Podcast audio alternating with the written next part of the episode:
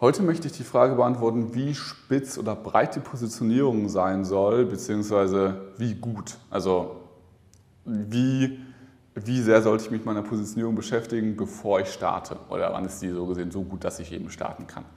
Und das Wichtigste beim Thema Positionierung ist, dass eine Positionierung nie fertig ist. Also es ist nie so, dass du ab einem gewissen Zeitpunkt das abgeschlossen hast und dann weitermachst, sondern dass du ständig an deiner Positionierung arbeiten solltest. Je mehr Feedback du bekommst, also je mehr Kunden oder Ablehnungen und Beleidigungen und Glückwünsche und Kundenerfolge und Kundenmisserfolge und Akquisekanäle, die du ausprobierst, bekommst du einfach mehr Feedback, die letztendlich deine Marketing-Message, deine Angebotsmessage einfach verfeinert.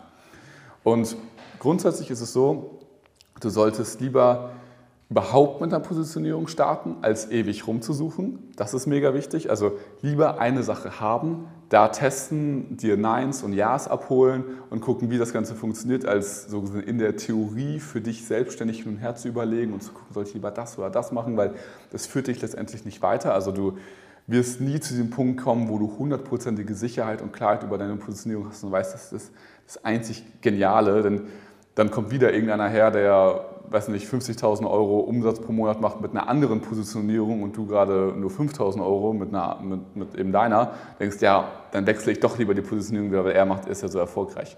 Also das, es wird immer so gesehen dieses Gefühl geben, das Gras ist grün auf der anderen Seite, also die eine Positionierung ist besser als die andere.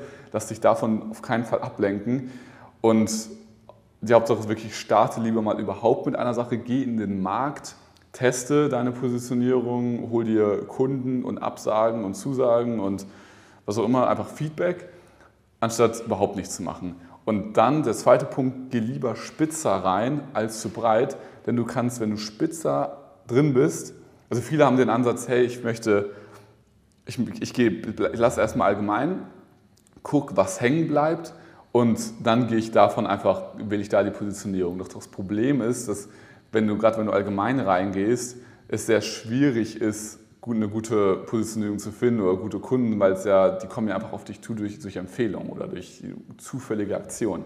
Wenn du sehr spitz reingehst und dementsprechend auch sehr gezieltes Marketing, sehr gezielte Akquise machst, kannst du sehr viel schneller testen. Du kannst dich von einer zur anderen Positionierung einfach testen, machst dir eine Sache, merkst, das gefällt dir nicht oder das gefällt dir zwar, aber irgendwie den Kunden nicht, wie auch immer, und dann machst du einfach weiter, bis du eben eine Positionierung hast, die sehr gut funktioniert.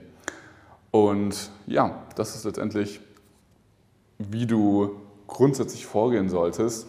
Denn eine Positionierung, und was auch wichtig ist, eine Positionierung ist letztendlich auch nie das Einzige, was jetzt irgendwie den Erfolg ausmacht. Mit einer Positionierung gehört immer noch dazu, wie gestaltest du deinen Tag, wie produktiv bist du, was hast du für ein Team, was hast du für ein Produkt. Also allein die Positionierung ist jetzt nicht der Make it oder Break it Point, er ist ein super wichtiger Punkt, damit du dich von anderen abheben kannst, höhere Preise verlangen kannst, etc. etc.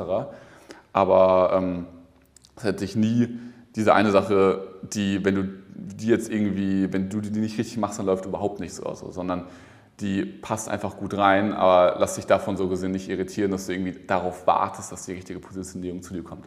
Fang lieber an, geh in den Markt für Interviews, für Gespräche, finde heraus, was die Leute wollen und dann äh, ja, fang spitz an und arbeite ich dann vor.